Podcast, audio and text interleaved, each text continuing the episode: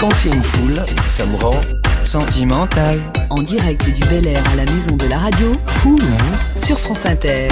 Bonjour, monsieur Soprano. Bonjour. Entrez et asseyez-vous, je vous en prie. Ici Ok. Je suis très contente de vous voir. Euh, J'ai étudié votre dossier. euh, vous êtes quand même quelqu'un de très spécial. hein.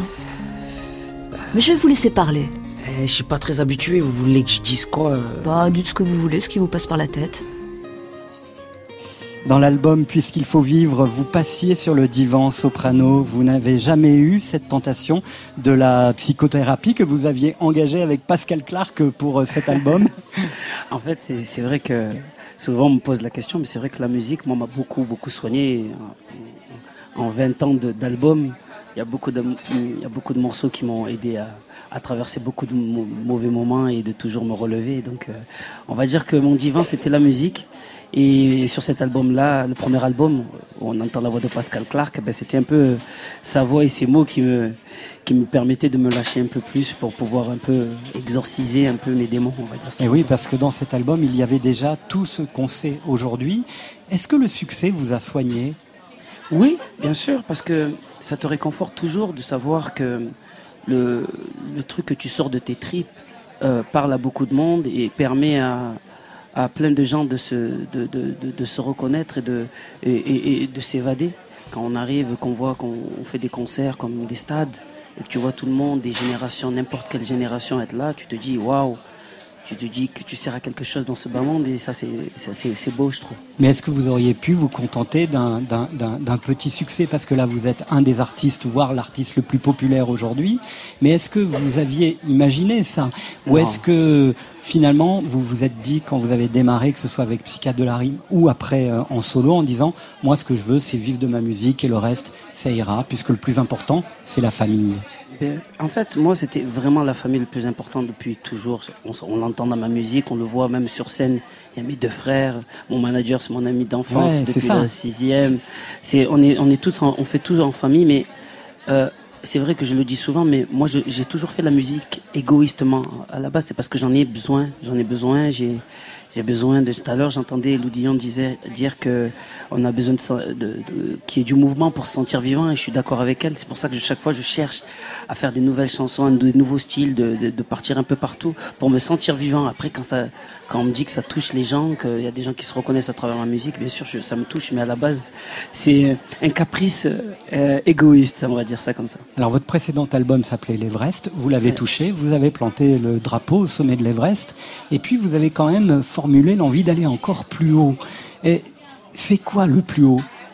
En fait, le plus haut, justement, il y avait un collègue à moi, qui, un ami à moi qui était venu me voir. Et me dit, bon, maintenant, on a fait l'Everest, tu veux faire quoi? J'ai dit, ben maintenant, il faut voler. Pourquoi s'arrêter Si on s'arrête là, ça veut dire qu'on va stagner. Tout ce qui stagne n'avance pas et tout ce qui, qui n'avance pas, comme on disait juste avant, ben, meurt petit, petit à petit. Il faut continuer à voler, aller le plus loin possible, explorer encore, explorer encore et encore jusqu'à le dernier souffle. Sans jamais se brûler les ailes Jamais. pour autant. Non, jamais. Après, quand on est bien entouré, moi, ce que je disais, j'aime bien, euh, je vais prendre une phrase de Aznavour, être en haut de l'affiche.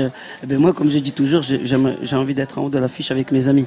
Donc, chaque fois, il y a toujours quelqu'un qui va me dire, ah là, là, on va se brûler, viens, on va à droite, viens, on va à gauche. C'est le plus important d'être ensemble. Dans ce nouvel album, Phoenix, euh, la pochette représente, si je ne m'abuse, euh, un arbre, un arbre d'éternité qui est le ginkgo, c'est ça? En fait, on était parti sur ça. Je me suis dit, pour essayer que les gens puissent comprendre facilement, on a essayé qu'il ressemble un peu entre le, le trèfle à quatre feuilles et le ginkgo, pour que les gens puissent capter un peu le message de Donc la chance la chance et en même temps l'éternité. et l'éternité. C'est quelque chose d'important pour moi.